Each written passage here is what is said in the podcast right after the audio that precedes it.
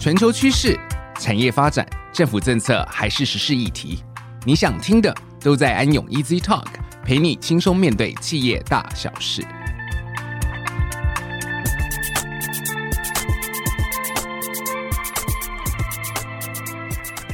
各位听众，大家好，欢迎来到安永 Easy Talk，我是安永能源产业的产业负责人冯赤伟，很高兴今天又来到安永 Easy Talk 跟大家聊天。近年来，在政府大力推动能源转型、企业积极达成减碳目标下，除了持续提高再生能源在台湾电力供给的比例外，储能系统的配置也是极为重要的一环。那因此呢，我们今天很荣幸可以邀请到盛奇绿能的陈君仪协理 Elaine。那在这里，我们先请 Elaine 跟大家打声招呼，说几句话。嗨，各位安永 Easy Talk 线上的朋友，大家好，我是盛奇绿能的协理，大家可以叫我陈君怡 Elaine。那今天很荣幸收冯总监的邀请，来跟各位聊聊台湾的能源产业发展及储能系统，它到底有什么值得让人期待的地方？呃，前阵子听到跳电及电力不稳定的新闻的时候，部分的专家学者又再次的强调储能在电网的韧性中所扮演的角色。那为了去除我脑海中一直浮现储能等于现在人手一个的 power bank，呃，我不知道可不可以请您首先来介绍一下什么是储能系统？那它的主要的组成的部件又有哪些？跟线上的听众分享是说，为什么？储能叫做储能呢，意思是说它有储存能源的功用。那总监提到的 Power Bank 呢，它是我们所熟知的小容量的储能。那这个储能的应用可以，我们把镜头拉到协调整个国家电力网络的储能系统呢，它这个 size 就可能是十几个货柜，甚至上百个储能电池的货柜所组成。那我们可以想象国家的发电，包含所熟知的。火力发电、核能发电、燃气发电等等的，当这些电力呢，在我们的电网流转的时候呢，当我们的呃用电小于我们的供电的时候，这个储能系统它扮演的是暂存这些多余的电力在电池里面，并且在供电不足的情况下，放到我们的电网去支撑国家的用电跟负载的情况。这个是它的一个主要的组成的架构。那电池它在中间扮演了一个非常重要的角色。那我们所熟知看到报章杂志上面啊、锂离子组成的电池，它又分锂三元跟锂铁。那锂三元跟锂铁都有不同的放电的特性，跟它供电的时间。我们可以从一秒钟反应十五分钟大功率放电，一直到长效的四到六个小时的供电，做一个电能转移的架构。那针对不同的暗场跟应用，我们所熟知的包含说之前已经。在产业流行蛮长一段时间的不断电系统 UPS，甚至全黑启动，或者我们现在蛮多客户是结合光电加储能去做到说白天储电，晚上。供应到啊、我们夜间的负载。那这些储能的电池，它所储存的电力来源都是直流电，会需要透过一台关键的功率转换器，把直流电转成交流电，再并入到我们的电网。那最上层还有一层是能源管理系统 （Energy Management System） 去控制我们的电池 （PCS），还有包含所有电力介接盘体啊，跟它变压器的供电的效果。那主要的组成大概是这样。那呃，这边非常谢谢 Elaine 详尽的分享。那我想进一步请教，在台湾能源短期的二零二五年的呃非核家园的目标，到长期的二零五零年的近零碳排的愿景，台湾为什么需要呃这个储能系统呢？那又为什么储能系统在稳定这个电力供应上扮演着不可或缺的角色？嗯，其实台湾的电力架构，我们可以看到说它有基载、中载跟间载，还有备转的发电机组。那我们所熟知的基载的发电机组，需要二十四个小时不间断的供电到我们的电网去支撑国家的用电。那这个基载的机组呢，包含说我们所熟知的核能跟火力发电厂这两种呢。提供了多少原料进去，这些发电厂就要发出多少的电能，在台湾国民需要用电的时候。但刚才总监有提到，是我们二零二五年要成立非核家园，那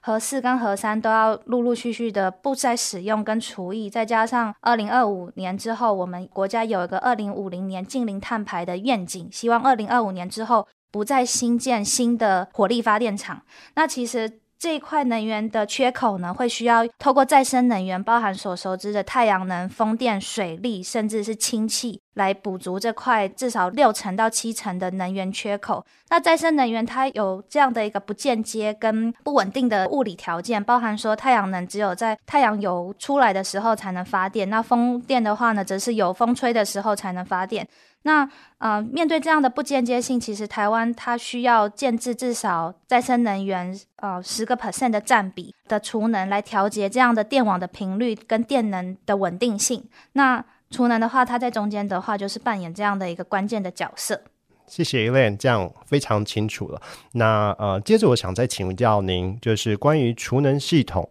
潜在的使用方有哪些？那可不可以请您从表前及表后的角度与我们分享一下？延续刚才有讲到，为什么啊、之前常常新闻报道跳电及电力不稳定，那储能又扮演什么关键角色呢？那提到是说，为了国家它有这样二零五零年的净零碳排的愿景，在二零二五年不再新建。啊、新的火力发电厂，然后我们要达到非核家园的目标，积极发展太阳能跟风电。那安装储能结合太阳能跟风电呢，可以直接去处理这样的一个供电不稳定的物理情况。那控制这样的一个升降载的电力输出呢，是在五个 percent 之内。这是第一个应用。那第二个应用是，其实最近从去年到现在，报章杂志上面都可以看到的，台电希望啊、开放电力交易的平台，让民间投资人可以参加台湾能源转型的一个入口。那之前是已经开放说，民营业者他可以建置私人的太阳能跟风电厂，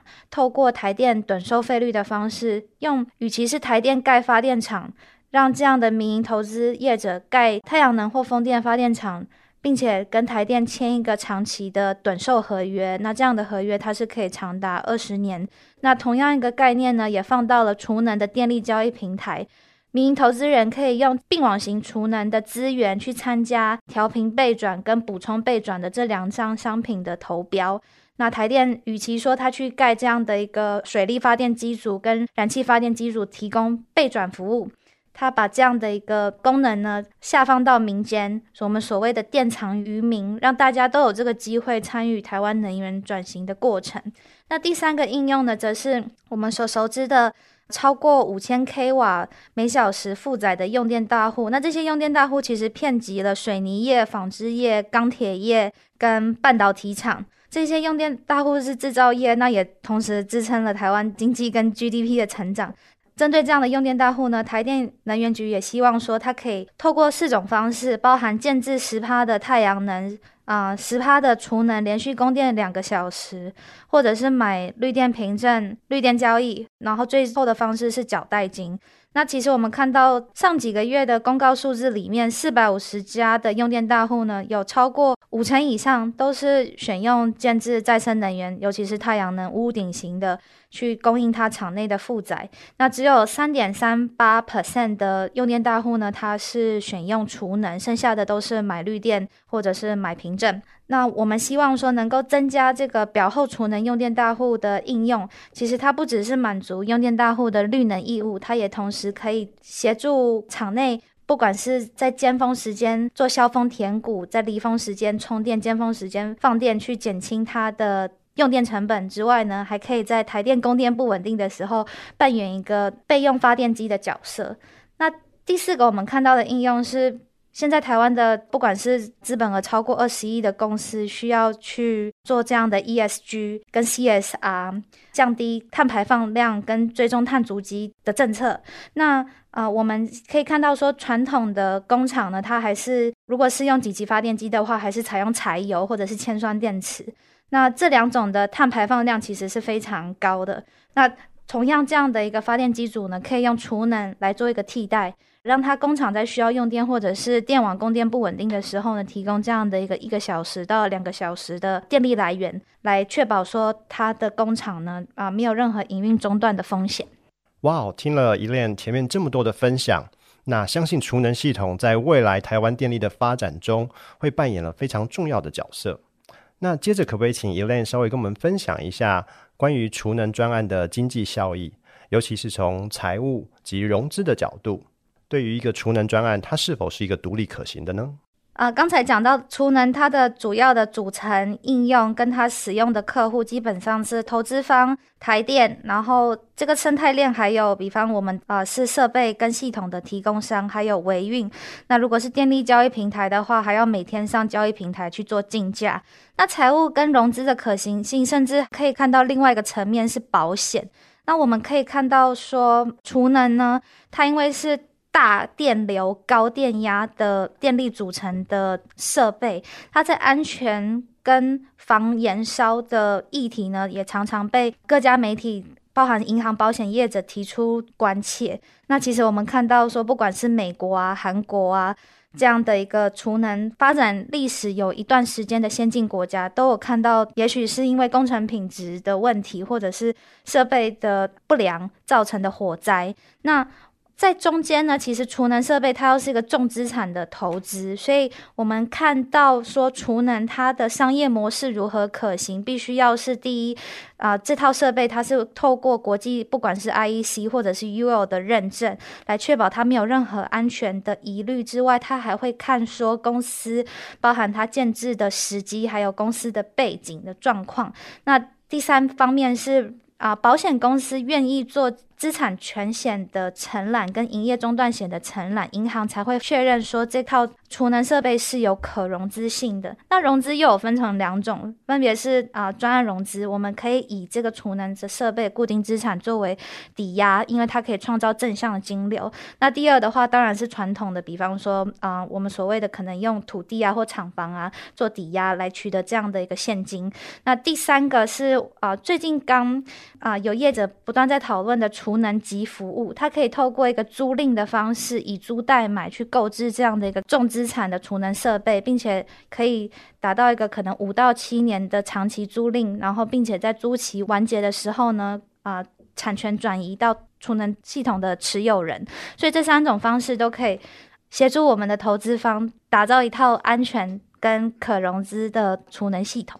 非常谢谢 Elaine。那 Elaine 本身，您在呃电力系统相关的行业已经有多年的服务经验。那尤其在最近几年，带领着盛奇绿能，呃，成为台湾少数的专业储能系统整合供应商。呃，最后我想请您分享一下这个盛奇绿能呃相关的时机，那以及在储能市场上您观察到的未来一个展望，以及相关可能的挑战。盛奇绿能啊、我们是在。二零一七年成立，那是嗯一家台股将近五十年历史的上市公司，盛达电业旗下的绿能子公司。那我们在二零一七年成立，是支持国家的能源转型政策，呃，朝再生能源的方向做发展。那一开始的切入是以太阳能的供电设备及监控系统，那一直到二零二零年的时候切入储能的市场。